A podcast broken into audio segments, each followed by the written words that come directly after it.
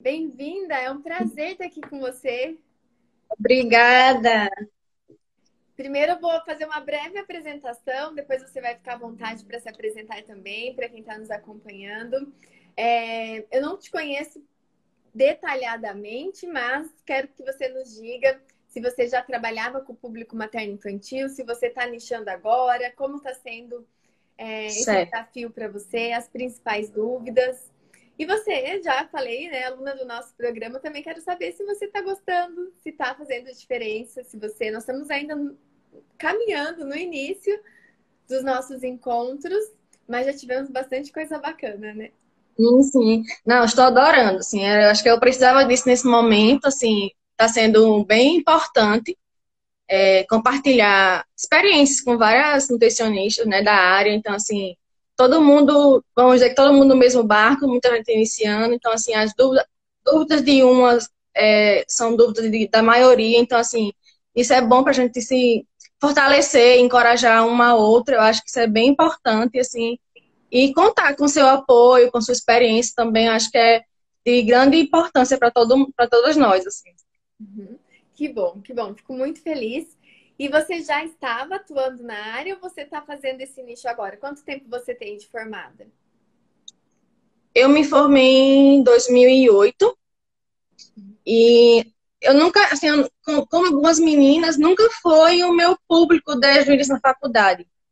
A, a minha intenção em nutrição é trabalhar com restaurante. Sempre foi assim, o meu objetivo é trabalhar com, com restaurante, nessa parte de UAN. E quando eu terminei a faculdade, eu fiz após em um ano.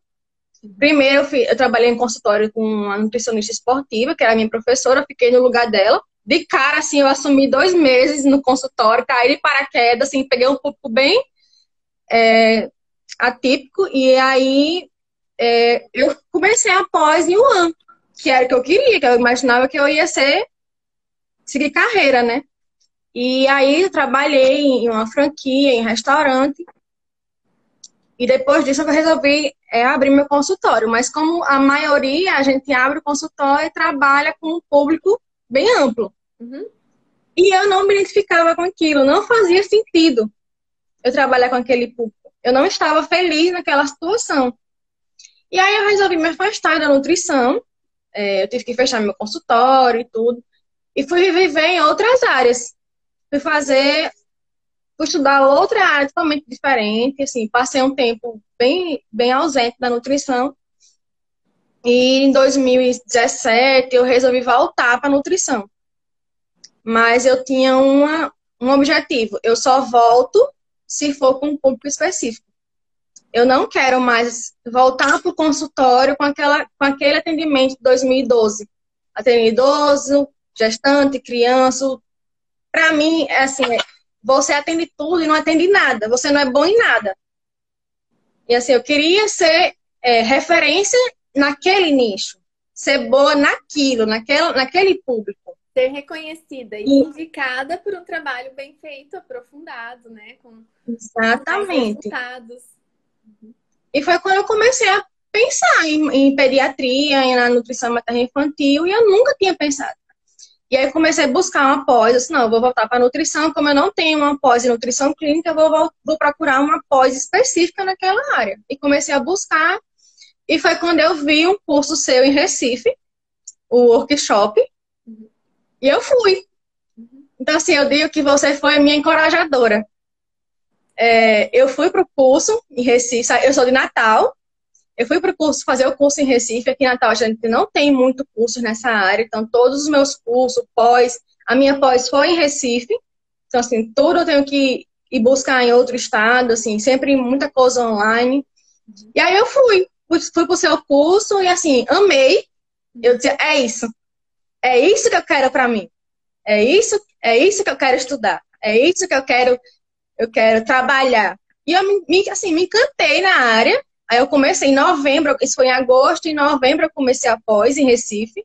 E assim, eu de fato me encontrei, assim, é uma nutrição para mim já não fazia tanto sentido na minha vida. Eu já não me encontrava, assim, depois da materna infantil, eu disse, pronto, agora eu me encontrei na nutrição. Uhum. De fato, agora, assim, eu fiquei muito feliz por por ter ele encontrado no meio do caminho, ter ele conhecido pessoalmente, assim, para mim foi um divisor de águas.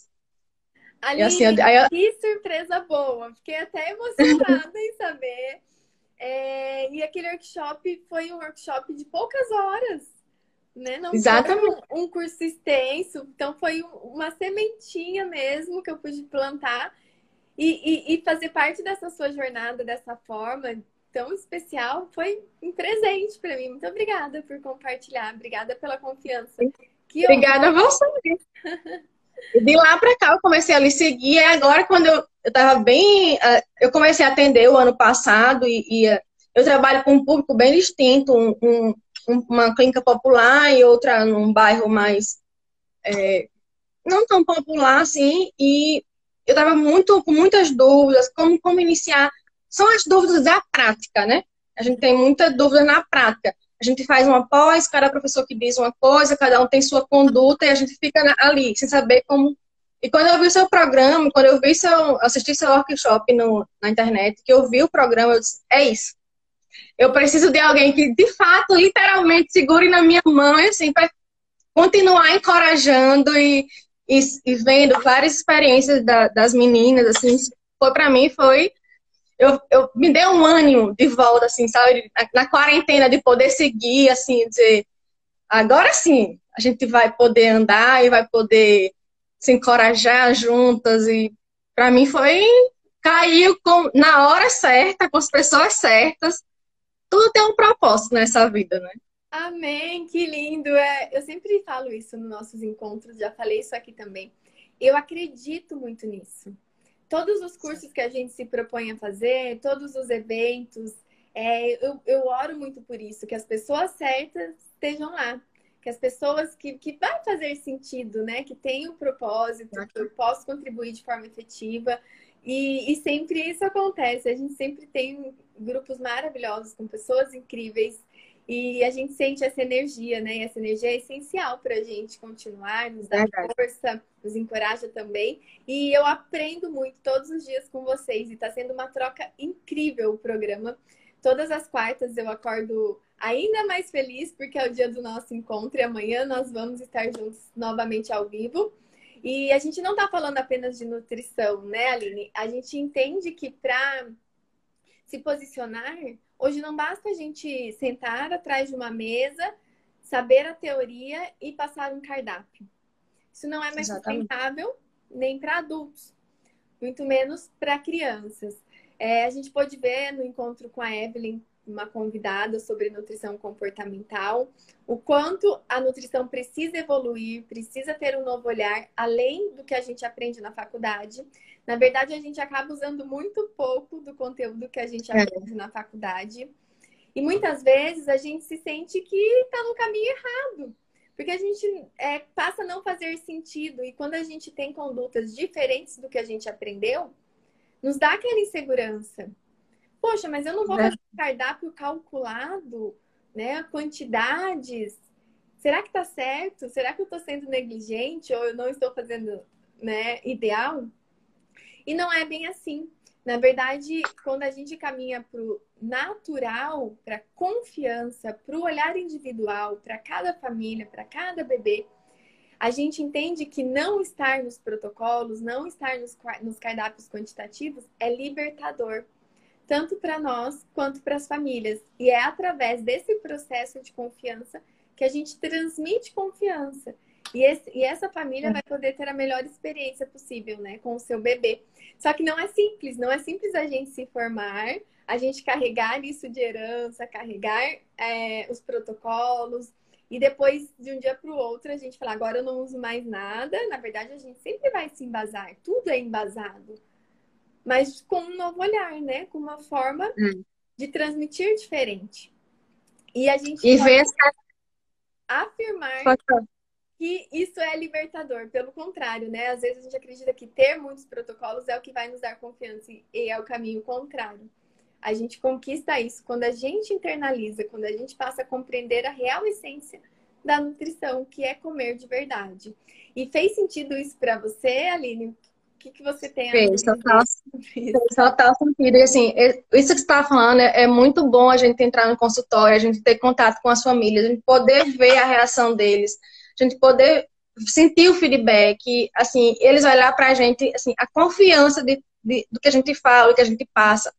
E, e eles olharem assim, a gente vê, poder perceber tudo que eles é, escutam e entendem do que a gente fala e assim como eles ficam felizes e né, do nosso trabalho. Assim, o feedback para mim é muito importante. Assim, eu fico muito feliz quando, quando as famílias saem do consultório agradecendo, é, saem com outro olhar, né, da, daquele trabalho. Assim, para mim também é, é bem, é, faz muito sentido, assim. Uhum. Sim. E acho que, como eu estava falando da, dessa minha trajetória, eu acho que vivenciar esse é, várias áreas como, como eu passei para chegar aqui, eu acho que foi muito importante. Eu acho que hoje faz total sentido. Quer dizer, eu precisei passar por tudo isso, passar por várias áreas, várias experiências, para chegar aqui hoje na materna infantil e dizer, hoje tudo isso faz sentido na minha vida. Linda, linda. Né? Assim, tudo, eu também passei pela UAN, já contei a minha história para vocês lá. E, e sou grata, e eu, eu, aplico até hoje né, o, o meu aprendizado. Certamente me embasou para ter mais noção, até para me desprender das quantidades, ter a noção da quantidade que a gente acaba praticando muito na UAN, mas eu que fiz um trabalho direto com é, ficha técnica, com quantidades, porções, cardápio e receitas, controle de qualidade. E claro que isso me ajuda muito a ter um é. olhar, né, até de, de segurança, de boas práticas de manipulação. Porque quando a gente está na faculdade, a gente vê tudo. Mas quando a gente sai da faculdade, a gente sente que não sabe nada. Nada, é verdade.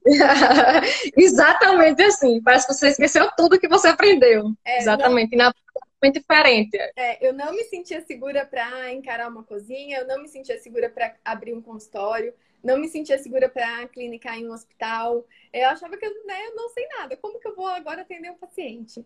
Então, esse primeiro passo e começar e ter alguém para guiar, segurar na mão, mostrar o caminho, faz toda a diferença. Eu tive a professora da amamentação, que é a Beatriz Genovese, que acreditou em mim, que me mostrou o caminho, que até hoje, né, temos uma parceria de mais de 10 anos, damos curso, mesmo curso juntas, de formação para profissionais do manejo da amamentação. E até quero mandar um beijo para ela registrar aqui. E até uma conquista nossa. Em novembro do ano passado, nós tivemos no Enan, o maior congresso de aleitamento materno, que eu participo desde o início e eu, eu pude tirar um curso lá é, de amamentação em BLW com a Bia. Então foi um marco assim para nós. E claro que isso é uma conquista, né, de 10 anos acreditando na amamentação, promovendo aleitamento materno. E é isso que eu desejo para vocês também. A gente fala muito nos nossos encontros da ética profissional, da importância da gente se posicionar como profissionais apoiadores da amamentação e a gente precisa, com isso, é, ir ao encontro de, de, todas as normas da NBCAL que os profissionais não conhecem, infelizmente. a gente vê muita coisa desencontrada. Agora, Aline, quero saber mais das suas dúvidas, o que você anotou aí, o que você deseja me perguntar, quais, são, quais serão seus primeiros passos a partir de agora? As minhas dúvidas hoje, assim, muitas das minhas dúvidas já foram tiradas, né, durante as aulas, até as, nas próprias lives com as meninas, acho que já foi, muitos assuntos já foram bem abordados, assim, para não ficar tão repetitivo, eu procurei mais é, saber um pouco da sua conduta para levar isso como um norte, assim, como uma orientação de a gente vê, a gente vê várias condutas de diversos profissionais e a gente fica até sem saber como qual a gente vai seguir. A gente vai seguir a nossa conduta, mas qual é a certa? Eu acho, eu acho que não existe uma certa. Eu acho que cada família tem uma conduta própria. Existe a gente tem que ter uma conduta própria para cada família. Cada bebê é único e a gente precisa ter aquela conduta para aquele bebê, para aquela gestante. E assim, era mais para conversar um pouco sobre isso. É, a questão de se você faz algum tipo de pré-anamnese nas suas consultas, eu vejo muito isso. E não é uma realidade minha, assim, eu prefiro fazer no consultório esse saber a história, contar a história do bebê, saber a rotina da família. Eu acho que eu fazendo, eu perguntando, eu questionando, eu acho que é, para mim faz mais sentido. Então, assim, eu queria saber como é essa sua conduta no seu dia a dia, se você encaminha essa pré-anamnese antes, porque assim, aqui, pelo menos aqui, eu fico assim, ah, a gente vai enviar essa pré-anamnese, vai... o, o, povo geralmente tem gente que não usa computador, vai receber por e-mail, como é que vai responder, vai encaminhar de volta. Eu acho que às vezes dificulta um pouquinho, sabe assim, o trabalho das famílias. Eu prefiro fazer no dia, na hora. É como você fala, aquela a escutativa Uhum. Né? Aí eu queria saber se você faz algum tipo de pré-anamnese antes ou não, ou só faz na, na hora, como é que você faz essa conduta? Ótimo. É, não faço a pré-anamnese. O material que o paciente recebe antes é uma proposta de atendimento detalhada com o que ele vai encontrar na consulta. Então, aqui a gente chama de briefing de agendamento. Quando o paciente se interessa, já faz o, o envio da mensagem querendo mais informações, ao invés da gente encaminhar apenas o valor da consulta, a gente encaminha um material onde tem a descrição de quem eu sou, o que ele vai encontrar, se a consulta é da amamentação, da gestação ou da alimentação complementar, temos né, um para cada, um modelo para cada. E lá eu abordo os tópicos, né? Seja bem-vinda, vamos abordar na consulta, por exemplo, de alimentação complementar. Ah, como começar, quais alimentos ofertar, como preparar, é, se o bebê engasgar, o que fazer, né? Eu detalho o que a gente vai abordar, então a pessoa já tem uma ciência. É, na verdade, muitas vezes ela já tem, né? Porque ela já conhece, ou por indicação, uhum. ou através das redes sociais. E ela já se identificou, mas ali dá um, dá um encorajamento para ela. E ao final da descrição eu coloco o valor, faço um convite para a família, falo que os pais, os avós ou os cuidadores são bem-vindos. Então é comum também chegar na consulta mais de uma pessoa, sempre ela acompanhada de quem também vai fazer parte da alimentação do bebê, para que todos estejam encorajados. E, e a anamnese, né, a história do paciente é feita na hora. Então, eu não tenho uma aula pronta para todos os pacientes. Uhum. Eu tenho materiais que são utilizados de acordo com a necessidade específica de cada paciente. Então, quando a família chega, primeiro a gente recebe a família, dá as boas-vindas, eu me apresento caso ela não me conheça, não conheça o meu trabalho. É importante isso, porque se ela já acompanha o meu trabalho, provavelmente ela me procurou querendo autonomia do bebê, querendo uma abordagem mais respeitosa. Mas se ela não me conhece, o que é raro, mas pode acontecer, às vezes ela jogou no Google, às vezes ela procurou nutricionista materno infantil, às vezes ela nunca viu o bebê comendo sozinho. Então, um cuidado dessa abordagem vai ter que ser diferente. Vai ter que ser mais minucioso, né? Com mais cuidado. Porque às vezes assusta. A autonomia do bebê assusta. E não, às vezes ela já chegou lá, sabendo muito, só querendo conquistar ainda mais a confiança. Então, entender isso no início da nossa conversa para conduzir a consulta é essencial. Depois, de acordo com a necessidade específica, a gente vai apresentando os materiais, é, esclarecendo as dúvidas, conduzindo a consulta. É, eu apresento vídeos demonstrativos, eu adoro material audiovisual, porque eu acho que dá clareza a mãe consegue visualizar, consegue se encorajar. Se ela tinha aquela percepção da comida amassada, triturada, é muito distante para ela visualizar como um bebê vai comer uma coxa de frango, por exemplo. Se ela tá com a ideia do frango desfiado. Então, quando a gente mostra os vídeos de um bebê de seis meses agarrando uma coxa, comendo, agarrando uma laranja, chupando, ao invés de um suco de laranja, isso vai encorajando os pais. Eles amam, acham incrível, né? Ficam é. mais motivados a aplicar. E mais seguros também. Então, é, essa escuta, essa conversa, ela acontece presencialmente. Pronto, agora na, na quarentena, eu, uma das minhas consultas online, eu, eu pude fazer isso, eu pude colocar em prática essa questão. Eu coloquei duas pessoas da família, em casa, de casas diferentes, eu pude compartilhar e fazer a consulta com mais de uma pessoa. Aí, aí eu consegui passar o vídeo do, do engasgo. o que era um engasgo, o que não era um engasgo, no caso do, do gag, né? Uhum. Eu, aí, assim, eles, eles, ele, é bem é, legal você passar o vídeo para eles verem, assim, na, na prática, né? Como é uma criança. Aí eles ficavam olhando, assim, porque tem muita gente que acha que aquilo é um engasgo, né? Sim, Dizer, aí ó, que acha que o bebê vai morrer engasgado e fala, não vou mais praticar. É. Não vou deixar meu bebê comer sozinho porque ele só engasga. Uhum. E você poder mostrar, dizer, tá vendo? Isso aqui não é um engasgo, ele vai colocar para fora, ele vai agir sozinho e assim, acho que a gente já começa a passar confiança daí, a partir das, dos vídeos, né? Eu achei bem, bem válido essa. Eu já pude colocar isso em prática, eu já uso alguns materiais nos vídeos pra, nas consultas. Uhum. E é isso, assim. E com relação à introdução alimentar, eu queria que você também falasse um pouquinho da sua conduta. É, como é que você inicia? Porque também eu fico com essa dúvida. São várias condutas na. Eu terminei após assim, há, há, pouco tempo e a gente tem, tem vários professores, cada um com conduta diferente. Uhum. E a gente fica, qual, como fazer? Qual, aí eu fico colocando em práticas do jeito que eu acho a melhor forma para a família. Então, assim, eu queria saber, quando você vai iniciar inicia primeiro pelas frutinhas, é, vai iniciando gradualmente, lentamente. Primeira semana, vamos considerar só as frutas.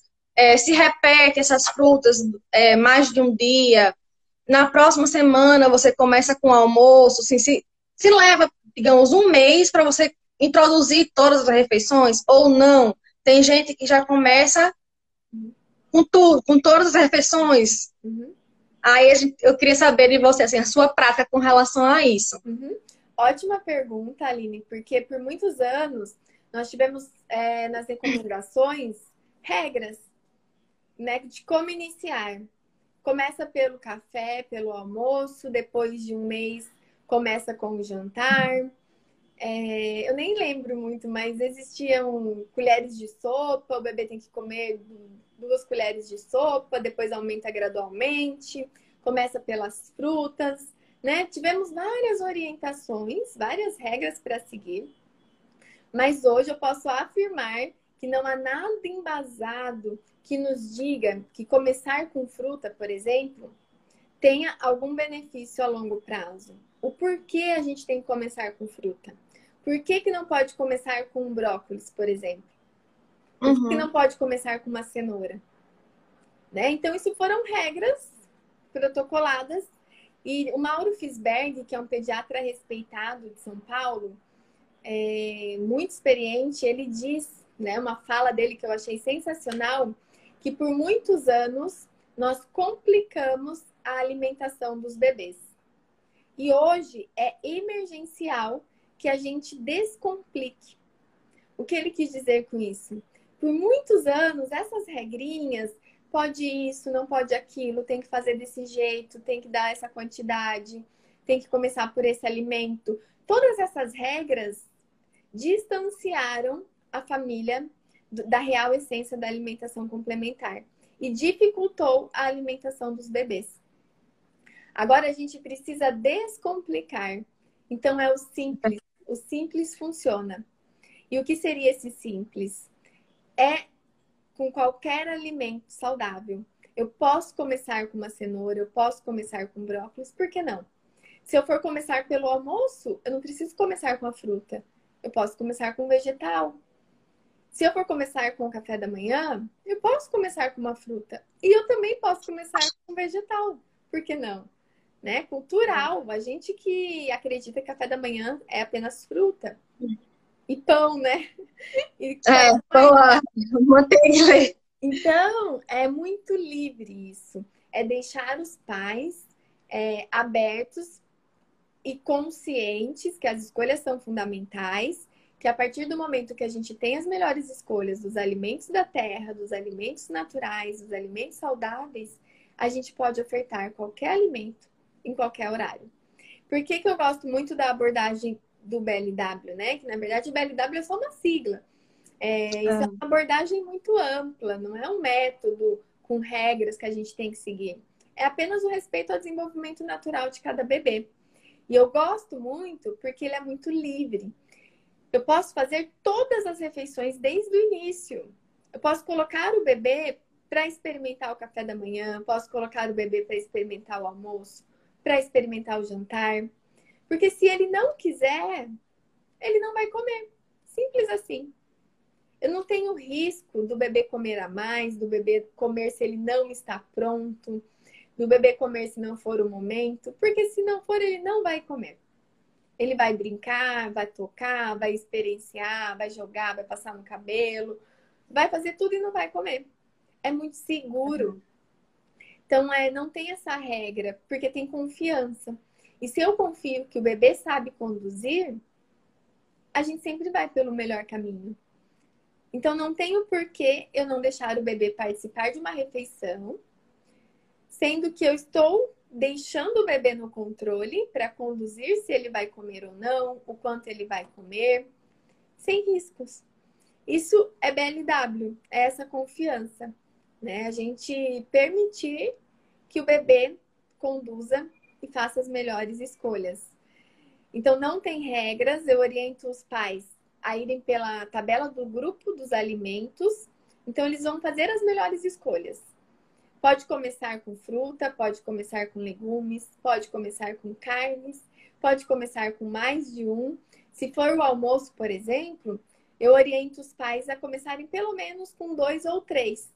Porque se eu colocar só um alimento, pode ser que o bebê não se interesse por aquele alimento naquele momento. Então é importante ter mais um para ele explorar, caso ele não queira aquele. E assim ele. Tem diferencia cor, sabor, textura, né? Uhum, ele tem um aprendizado. Uhum. Não preciso colocar cinco alimentos no primeiro momento, porque muitas vezes o bebê não vai comer nenhum. Então, é, não é sobre o quanto ele vai comer ou o que ele vai comer, é sobre aprender a comer. Então, o bebê é mais para que ele possa é, experimentar aquilo e compreender que aquilo é para engolir, mastigar e engolir. Então, não, não é emergencial uma necessidade nutricional. Não se dá de dia para noite. Não é porque o bebê fez seis meses que agora ele tem que engolir e tem que comer todos os grupos alimentares. Não funciona dessa forma. Então, é, é mais porque agora, com seis meses, ele apresenta prontidão para receber outros alimentos que são inferiores que o leite materno, sem que haja danos, sem que haja comprometimento. E agora ele está pronto, tem mais é, maturidade para manipular esses alimentos, para digerir esses alimentos. E o leite materno continua, continua sendo a base da alimentação. E os alimentos são complementares ao leite. O que o bebê comer dos outros alimentos, tá ótimo. E a gente completa com o leite materno depois é porque os pais eles ficam muito ansiosos nessa fase, assim, a, a, aquele momento é o momento de aprendizado, o bebê está conhecendo os alimentos, então assim, eles acham que o bebê tem que comer, tem que comer tudo, tem que comer muito, eles querem colocar um prato e o bebê comer com relação ao que ele acha que é necessário, e não é, né? É o, a, o bebê sabe a quantidade o que ele pode comer. É, com relação. É, uma das nossas uma da nossa missão, né, da, da, dos nossos desafios é isso. Desconstruir a ideia de quantidades ideais na mente dos pais e dos profissionais. Porque tudo que a gente sugere, que a gente deseja, que a gente espere que o bebê coma, são as nossas expectativas. Não quer dizer que são as necessidades reais dos bebês. E muitas vezes, é. quando os bebês não comem aquilo que a gente gostaria, a gente se frustra. E a gente acha que tem uma coisa errada e não tem nada de errado. O bebê está comendo o quanto ele precisa. Ele já fazia isso na amamentação. Na amamentação, o bebê que conduz. O bebê mama o quanto ele precisa, na hora que ele precisa. E, porque e a gente não sabe quantificar, né? Exato, a gente não quantifica o leite materno. E por que, que os alimentos a gente quer quantificar e ainda quer determinar pelo bebê? Assim como você bem falou, Aline, a gente tem essa ideia de que comer bem é comer muito. E comendo muito, vamos estar fortes, saudáveis e resistentes, né? E não é comendo muito, é comendo bem, comendo alimentos uhum. saudáveis.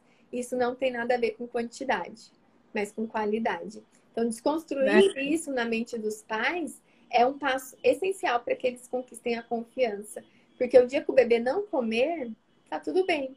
O dia que o bebê tudo comer bem. pouco, né?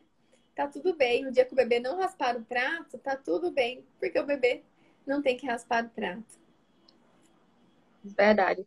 Logo quando eu comecei a pós, que eu não estava atendendo ainda, eu usei uma prima tava, que tava, tinha acabado de ter neném e ela ia fazer a introdução e eu mandava muitos seus vídeos para ela. Eu disse, olha esse Instagram.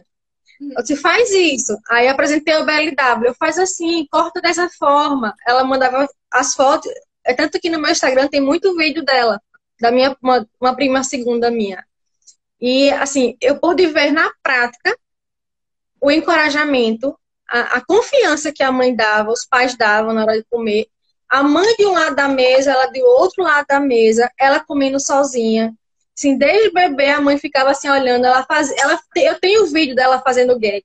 Então, assim, ver tudo na prática, tão perto, é, poder acompanhar aquele bebê foi muito, assim, foi impressionante. E você vê, né? Quando a família dá a confiança, como eles respondem? Uhum. Assim, eu tenho muito, eu digo que ela é minha modelinho. Eu tenho vários vídeos dela, assim, e eu, com um ano, com um ano e meio, ela se levanta, tá assistindo televisão, ela vai lá na fruteira, pega a banana, descasca. Quando a mãe vê, ela tá deitada com a banana na mão. Então, assim, tudo foi uma questão de confiança que os pais deram lá no início. Exatamente. Ela poder ter independência, autonomia, com responsabilidade. Então, assim, faz toda a diferença. E, assim, os pais acreditem, isso funciona. Né? Que muita gente tem medo. E isso foi bem interessante eu poder também vivenciar essa prática. Uhum, e foi bem. E com relação a essa questão da fome e sociedade que você falou, eu tenho uma certa dúvida com relação. É, os bebês que mamam, e os bebês que são de fórmula. Uhum. Os, bebês, os bebês que são amamentados, ele, essa questão, eles mamam quanto eles querem, na hora que eles querem, eles param quando eles querem. Os bebês de fórmulas, de que usam fórmula desde o início, é, como é essa questão da sociedade para eles? Porque eles estão acostumados a receber uma mamadeira com 200 ml, de uma, uma, por exemplo. E ali eles é, geralmente eles tendem a consumir tudo que está naquela mamadeira, porque a gente vê que até que a sucção é diferente, né?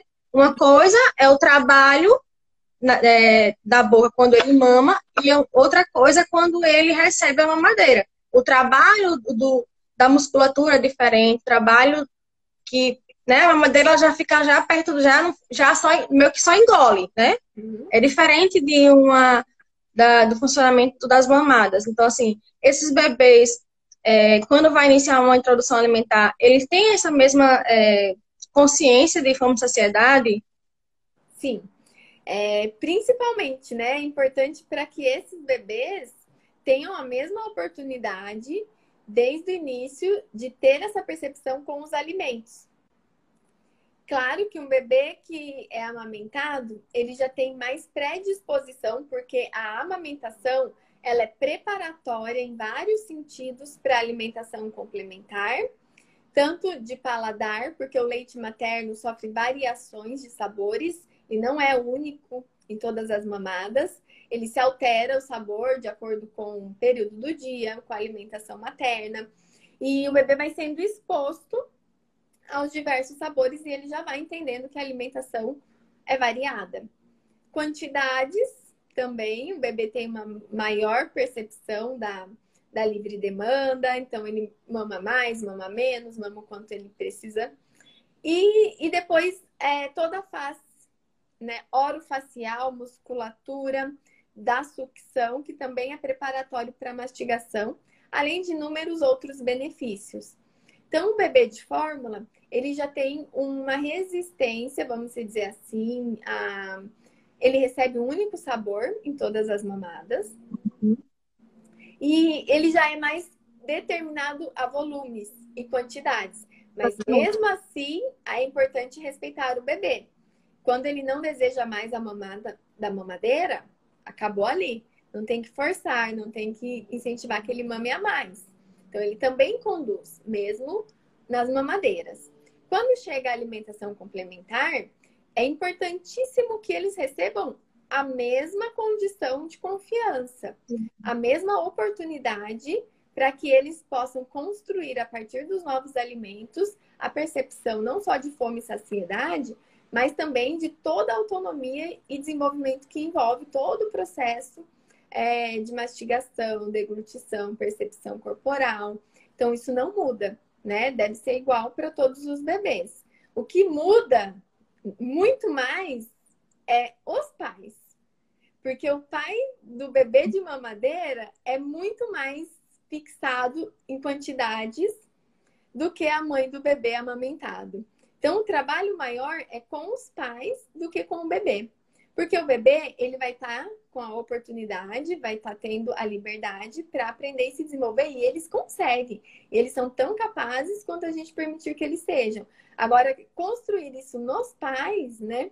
De que tá Mas... ótimo, de que não tem quantidade, de que o bebê não, que ele não vai observar aquela quantidade, porque na mamadeira ele fazia isso, o pai conseguia, né? Os pais conseguiam observar essa quantidade e agora não mais é o processo mais trabalhoso. Então, é trabalhar os pais muito mais do que os bebês. Para os bebês não muda, é a mesma oportunidade. Pelo contrário, é essencial que estimule ainda mais esses bebês. E também os médicos influenciam muito, né? Porque eu já, eu já, já vi histórias, já recebi relatos de mães assim, ah, vou começar a introdução alimentar e o médico dizer, não, a partir da manhã você não vai mais mudar de mamar. É só a mamada de manhã, quando acorda e quando vai dormir.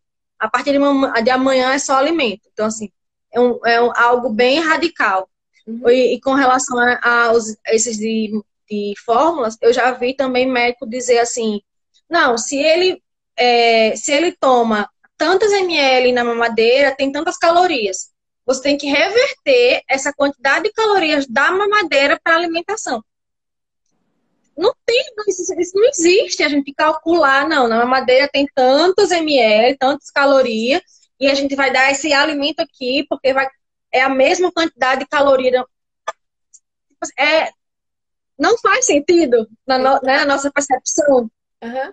Aí os pais têm que acreditar no pediatra, nos médicos, e a gente des desconstruir o que o médico fez para uhum. essa, essa família né? Sim. Às vezes acaba atrapalhando um pouco. Uhum. E é a maior. Travou. Travou. É. Pronto, voltou. Voltou. É a maior cilada a gente tirar o leite do bebê, ou reduzir, ou substituir pelos novos alimentos, querendo que o bebê coma mais. Tanto quanto é, a gente atrapalha a recusa do bebê, a gente atrapalha a nutrição do bebê. Porque não faz sentido a gente reduzir o leite e querer que ele coma os outros alimentos. Porque qualquer outro alimento que a gente ofereça para o bebê é inferior que o leite materno. Não é, é um alimento completo. Então, é... quando a gente pensa em deixar o bebê com fome, reduzir mamadas, querendo que ele coma, muitas vezes a gente agrava o quadro, a gente piora. Porque o bebê com fome, ele não vai querer comer os outros alimentos. Porque ele é adaptado pelo leite, ele sabe que o leite que sacia, ele aprendeu por seis meses mamar o leite exclusivamente. Então, deixar o bebê com fome vai deixar o bebê irritado, vai deixar o bebê estressado, vai deixar o bebê desinteressado. E ele é vai perder aquele momento, aquela oportunidade de ter um bom relacionamento com os alimentos. Então, vai prejudicar. Eu preciso deixar o bebê feliz, confortável, seguro. E se ele precisar mamar um pouco antes, tá tudo bem. Eu mamo, é igual quando tá com sono, né? Exato, bebê com sono não adianta, não vai ter sucesso. Por isso que rotinas, horários fixos não funcionam no início. Sim. Porque se eu falar que aquele bebê tem que comer meio-dia, mas chegar meio-dia ele estiver sonolento, estiver indisposto, ele não vai ter uma boa experiência alimentar. Não faz sentido, né? Porque o que eu quero, o que eu priorizo é o bem-estar, é o prazer ao comer, é essa formação inicial de um bom relacionamento, que é o que vai refletir para a vida toda. E quando eu faço essa oportunidade, proporciono esse ambiente para o bebê, o comer acaba sendo uma consequência. O bebê vai comer. Eu não preciso me é. preocupar em comer, eu preciso me preocupar em promover o melhor ambiente para o bebê comer. e comer vai ser uma consequência e ele vai comer e ele vai comer feliz. É verdade. É, geralmente, é, quando, na fase da introdução alimentar, nas suas consultas, você costuma é, colocar um período, assim, fechar com a mãe? Não, tem que vir a cada dois meses para é, avaliar, observar, acompanhar, ou não? Você fecha um pacote? Como é que, como é que você faz essa, essa conta com a família? Tá. Eu sempre reservo um tempo bom para consulta. E as minhas consultas são consultas únicas. Então, a primeira consulta de alimentação complementar, ela é muito completa. Eu não guardo assim, ó, então hoje eu vou te falar só sobre isso, daqui a pouco você volta, a gente vai falar sobre isso. Não. Já vou falar sobre todas as dúvidas dela, vou esclarecer as dúvidas, vou encorajá-la em como começar, quais alimentos ofertar, como prevenir engasgos. Então, ela vai sair da primeira consulta muito confiante. Essa é a proposta. É a proposta ter tempo de qualidade com essa família e que ela saia pronta para ter a melhor experiência possível no início da alimentação complementar. Então, não tem a necessidade dela voltar daqui um mês, tá? Agora, se ela for uma mãe muito insegura, uma mãe que precisa de um suporte maior, ela pode voltar, por exemplo, aos nove meses e depois com um ano. Ou apenas com um ano ela vai ter essa liberdade para vivenciar o início e depois ela volta para a gente fazer a avaliação de como foi, o que eles conquistaram até aqui, se precisa de novas orientações, né, de novas conquistas. Então, não tenho é, várias consultas. É uma consulta única, onde a gente tem um valor agregado, um tempo de qualidade, e depois eu disponibilizo o meu contato para quando ela for aplicando, for colocando em prática, as principais dúvidas ela pode me perguntar, porque acontece. E é essencial que também, às vezes, a dúvida é simples e aquele simples, aquela pequena dúvida a gente esclarece e ela segue com segurança. Faz toda a diferença, né? Uhum. Mas no caso de gestante, você faz essa, essa, essa separação, essa divisão? Porque na gestante é, tem diferença, né? De um trimestre para o outro. Exato. Algum, pode mudar a suplementação, pode mudar, né? Você, é, você faz trabalho de ah, cada trimestre, faz um pacote com para toda para todo o tempo de gestação, como é que você. Uhum. Sim, eu não trabalho com gestante de risco. Então, certo. se ela vem comigo com alguma patologia específica, com alguma necessidade específica, eu encaminho para o especialista, porque ela vai ter um acompanhamento e um resultado muito melhor. Eu trabalho com gestantes saudáveis, né? Que querem ter uma gestação ideal, é, promover o melhor desenvolvimento para o bebê. Então, eu sugiro os três encontros em cada trimestre: um no primeiro trimestre, um no segundo e um no terceiro. Dessa forma, a gente consegue fazer as orientações específicas. Não adianta eu falar lá na primeira consulta, nas primeiras semanas, no primeiro contato, sobre amamentação. Né? Tá muito distante ainda e tem coisas primordiais para a gente conquistar antes. Mas é importante a gente falar depois sobre amamentação. E nem é o momento, ela nem tá com a cabeça na, gesta... na amamentação, né? Ela tá com a cabeça ali no início, muitas vezes ainda é, na expectativa de enxoval, de coisas desnecessárias. A gente também faz essa quebra, né? Desmistifica isso e fala, fala do que é realmente essencial, mostra literatura adequada para ela ler, fala da importância desse primeiro momento como preparatório para todo bom desenvolvimento do bebê e da saúde da mãe, faz a suplementação, adequação do plano alimentar. E no segundo trimestre, a gente faz a avaliação de como ela caminhou até aqui, a suplementação, já fala de parto, já fala da importância dos cuidados do clampeamento, da amamentação, já faz uma introdução. E no último trimestre, a gente também faz um encontro e eu chamo o encontro da amamentação. Aí a gente foca em deixá-la encorajada, é, quebrar as crenças, os mitos, para que ela possa ter a melhor experiência possível e que tudo se dá aqui, né? Uma vez que ela está encorajada, é o primeiro passo para o sucesso da, da amamentação, do aleitamento materno.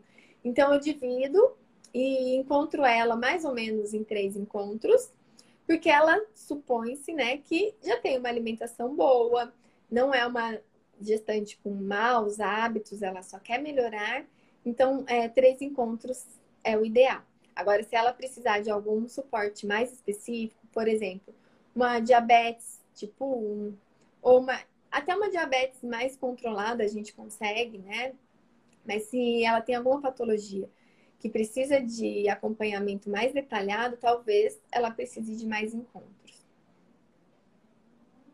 E essa suplementação, quando você vai passar? Porque eu atendi uma gestante é, faz pouco tempo, que ela já teve bebê, e no início, quando ela chegou para mim, é, tem alguns médicos não, que não fazem, é, não, não pede alguns exames específicos da nossa área, né? Você pede esses exames complementares com relação às vitaminas, para saber se tem algum tipo de deficiência. E se geralmente eles chegam com polivitamínico, é, ou com algum outro tipo de ferro, algum outro tipo específico. Quando não chega com ômega 3, probióticos, se você inclui, e o que eu, o que eu percebi, assim, que tem, é, eles acreditam muito no que os médicos falam, né, assim, não, a Meca não passou, a Meca só passou isso. Ah, não, porque a Meca disse só vai colocar isso depois. E assim, como é essa, esse trabalho de confiança, de passar encorajamento sobre a suplementação, é, eu já escutei assim, ah, porque a Meca disse que não vai incluir tantos suplementos por conta do autismo. e já é uma, algo, já é algo é, diferente. O, o ômega 3 não tem nada a ver com autismo. Ah, porque esse excesso de suplementação é, já tá, tem alguns estudos que podem é, ter relação com autismo. Assim, aí esse medo que os médicos passam para os pacientes, chegam, chegam para a gente numa situação que a gente fica, sabe? A gente fala a importância, fala para que serve, fala os benefícios, mas o paciente ainda fica com receio. Como é que você trabalha esse encorajamento de mudar a cabeça dos pacientes, uhum. fazer eles fazer essa adaptação dos suplementos? Certo. O primeiro passo é a gente estar confiante, né? E explicar o porquê disso. Primeiro, a gente não pode é, ir uhum. contra ou fazer uma desorientação, né, vamos dizer assim, de qualquer suplementação que outro profissional tenha passado. Não é ético. Então, se o paciente chega pra gente com polivitamínico, mesmo que não seja o que a gente gosta, o que a gente concorda, o melhor, a gente precisa manter, a gente não pode retirar. Né? Se um profissional passou, é, é, é responsabilidade daquele profissional, a gente não pode retirar. Mas se tiver muito inadequado, a gente pode entrar em contato com o profissional para discutir isso. E aí sim ver a melhor conduta.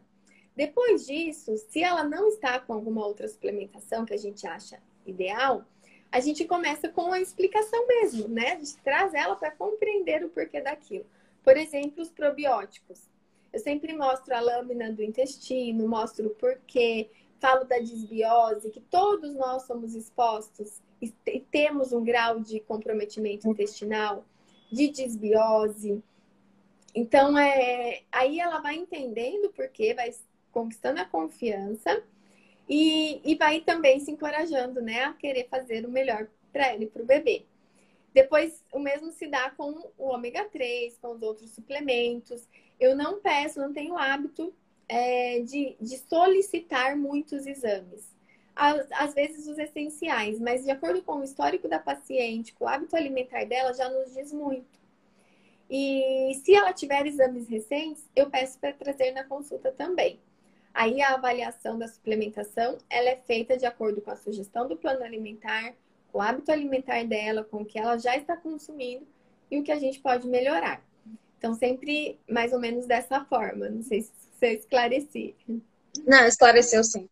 Quando você falou que é, às vezes é necessário ligar para médico, né? Se você faz trabalho de ligar para conversar, até para mudar alguma coisa, ó, quer falar com tal paciente, sobre tal paciente, você você faz essa conduta de ligar, eu sempre peço os telefones da, dos médicos, né, para caso precise, eu precisar até de fono, TO, se faz, né, se faz algum tipo de eu, eu peço para poder conversar. E até queria saber com você, como com relação a essa questão dos, dos dos médicos. Como foi lá no início, quando você começou? Que é uma, eu acho que é uma dúvida que eu tenho com relação a isso. As, as parcerias. Quando você começou, como foi? Assim, você é, chegou a visitar alguém para fazer essa captação de cliente, para melhorar a, a, a, rede, assim, como foi isso para você lá no início? Uhum, tá. É, para mim, foi através do banco de leite. Então, eu iniciei com um trabalho voluntário. Eu não ganhava nada, né? Eu fazia um trabalho com muito amor no banco de leite. É, eu costumo dizer que foi o trabalho que eu paguei para trabalhar, mas foi a minha melhor escola e, e através do banco de leite, eu comecei fazendo palestras gratuitas, tendo convites para participar de eventos. Uh, depois surgiu o convite para participar do Comitê de Aleitamento Materno. Então, o meu início foi com a amamentação. E através de, dessa rede do banco de leite, eu conquistei indicações também. Então, como eu fazia o trabalho domiciliar, as pessoas me indicavam para ir atender essas mães que não queriam ir até o banco de leite ou até o hospital, né, que estavam no pós-parto. E essa parceria se deu também com outros profissionais, por exemplo, fono. Várias e várias vezes eu acompanhei uma consulta com a fono com a minha cliente. Então eu ia junto, eu estava lá ao lado dela, é, complementava as orientações. E aí a gente vai tendo as fonos parceiras, aquelas que a gente se identifica, que conhece uhum. o trabalho. E aí a gente vai criando a nossa rede de apoio. Foi mais ou menos dessa forma. Então, mas isso durou alguns anos, né? Não, não foi imediato. Não tive é, vários clientes e um consultório cheio de imediato. Isso foi conquistado. E a maioria das, das minhas palestras, dos meus é, cursos, né? cursos depois, né? Mas as minhas participações em cursos e palestras eram gratuitas também normalmente não era remunerada, né? Várias e várias vezes eu ia até para a cidade vizinha, a convite da Secretaria da Saúde. A gente tinha toda assistência, né? O motorista buscava, levava, a gente é, muitas vezes tinha o custo coberto, mas não, é, não era remunerado. E fiz por muito tempo isso. Eu já comecei nessa, nessa já, eu já dei esse pontapé, como você fala, já dei esse pontapé inicial aí. O ano passado eu busquei fui na clínica procurar um, um pediatra. E aí eu conversei com ele sobre fazer uma parceria e ele, ah, vamos fazer um, um, uma palestra para os meus, meus pacientes. Ele atende só bebê, é, de 0 a 2 anos. E ele fez, eu tenho muitas crianças que vai começar a introdução alimentar. E aí ele saiu ligando para os pais, que tinha cinco meses, que estava para iniciar. E ele juntou vários pacientes dele no consultório. A gente marcou um sábado. Aí eu preparei o material, preparei, levei lanche, levei é, que legal. os do BLW para mostrar. Uhum. Que assim, era algo que, né, que ele era novidade. Levei as papinhas da Nestlé para os pais sentirem o, o, gosto da papinha, como era diferente um alimento amassado, a consistência, questão de, de sabor, quando está misturado, né? Que a gente fala muito, não liquidificar. Então, assim, isso na prática é, é bem interessante a gente mostrar, os, né, os pais visualizarem. E aí o, o, médico fez o, a manobra do engasgo. A gente levou um, a gente pegou um bebê e fez a manobra do engasgo para os pais verem na prática. Então, assim, foi bem, foi bem interessante, foi enriquecedor. Assim, foi a primeira palestra que eu, que eu fiz junto com, com ele. E, e depois eu fiz num shopping, na, na, na Rehap Baby, né? Aí eu já fiz mais voltado aos utensílios. E volta, é um pouco da introdução, mas também voltado para os utensílios, o que usar, o que não usar, mostrar o caldeirão, mostrar sinais de prontidão. E aí já foram as duas palestras. Eu fiz no final do ano, as duas, na época do Natal. Perfeito. De... Certamente muito mais encorajada, né? Muito mais é, confiante, com desejo de aplicar e fazer mais, mais vezes. Parabéns. É, essa parte, a parte da introdução alimentar me, me encanta muito, assim. E aí eu, é uma área que eu gosto de falar, é uma área que eu gosto de estudar, eu sempre de me atualizar e, e por isso que eu tenho isso tanto em você, assim, eu me espelho tanto, porque eu sei que é uma pessoa que, que, que ama tanto esse mundo da introdução alimentar e, e eu vejo como um espelho, assim, como uma, de fato, é encorajadora desde o início. Muito obrigada, Aline. Obrigada mesmo, de coração, por todo o carinho, por toda a confiança. Nós estamos partindo para o nosso minutinho final aqui. E eu queria que você deixasse um recado. Um recado para quem está se formando, para quem acabou de se formar, ou para quem já é formada e deseja nichar, né? Começar nesse universo materno-infantil, que a gente já adianta, que é um mundo sem volta, né, Aline? Depois que a gente Verdade. se encanta e é tocada, não tem volta. E eu queria que você deixasse um recadinho para essas pessoas que talvez esteja é, na UAN, esteja querendo mudar, mas ainda não está encorajada?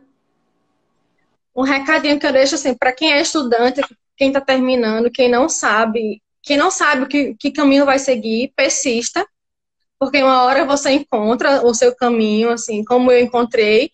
Tive que sair da nutrição por diversos anos, voltar e eu me encontrei. Então, assim, você também vai se encontrar, é, busque todas as áreas, passe por todas as áreas. Se não faz sentido para você aquilo que você está é, trabalhando, procure outros, é, outras experiências, que no momento você vai achar o, o, o seu lugar. E assim, nichar. Niche o público, porque eu acho, é como eu falei, quem trabalha com um público muito amplo não é bom em nada, assim, pelo menos é o que eu acho. Você não é um você só tem que estudar tudo, estudar todos os públicos, estudar todas as áreas. Eu acho que é muito importante você nichar. E, e a gente tem que trabalhar igual a medicina, cada um com sua especialidade. Eu acho que não existe concorrência, existe cada um o seu público e cada um com sua, é, com, com, sua especialidade dentro da nutrição. Eu acho que é, uma, é, um, um, é um mundo, a nutrição é um mundo, né? E assim, para quem escolheu materno infantil, é só é coração aos corações, porque, né, materna, como você fala, materna infantil de fato é um mundo sem volta. E, assim, eu sou super feliz por estar na materna infantil, não sou mãe como você, mas é um, assim, é um mundo que me encantei e, e pretendo ficar pro resto da minha vida, assim. Eu, hoje eu sou feliz e eu, eu, posso dizer, eu me encontrei na nutrição e assim, faço o que eu amo, assim. É muito bom você trabalhar com o que você gosta, né? Eu acho que é muito importante você, traba você ir trabalhar com aquilo que você gosta e ser confiante naquilo que você trabalha e passar confiança para os pais. Eu acho que é bem importante e faz todo sentido. muito obrigada, Aline. É o que eu desejo. Obrigada a você para que todos possam se encontrar, né? Que possa brilhar os olhos, tocar o coração, fazer com amor. E é importantíssimo a gente nichar para que a gente possa se aprofundar, mergulhar naquilo e ter mais resultado e nos tornar referência. Uma vez que a gente se dedica, se aprofunda, a gente tem mais resultado, a gente tem mais reconhecimento e a gente se torna referência naquilo e é mais respeitada, né? O que a gente é deseja, é claro, né? Que todos nós tenhamos o reconhecimento merecido. Então, um beijo grande, muito obrigada. Um beijo pra... mesmo. Até amanhã. Obrigada a você. Beijão. Na quarta-feira. Até amanhã. Nos vemos lá. E eu aproveito já e falo um, um bom dia e agradeço a todos que nos acompanharam até aqui. Hoje o nosso tempo ficou estourado, mas nos vemos hoje ainda, mais tarde, sete horas da noite, temos uma outra consultoria ao vivo. Então, um beijo grande, nos vemos lá. Beijo. Até mais. Beijo, tchau, tchau. Até mais. Obrigada.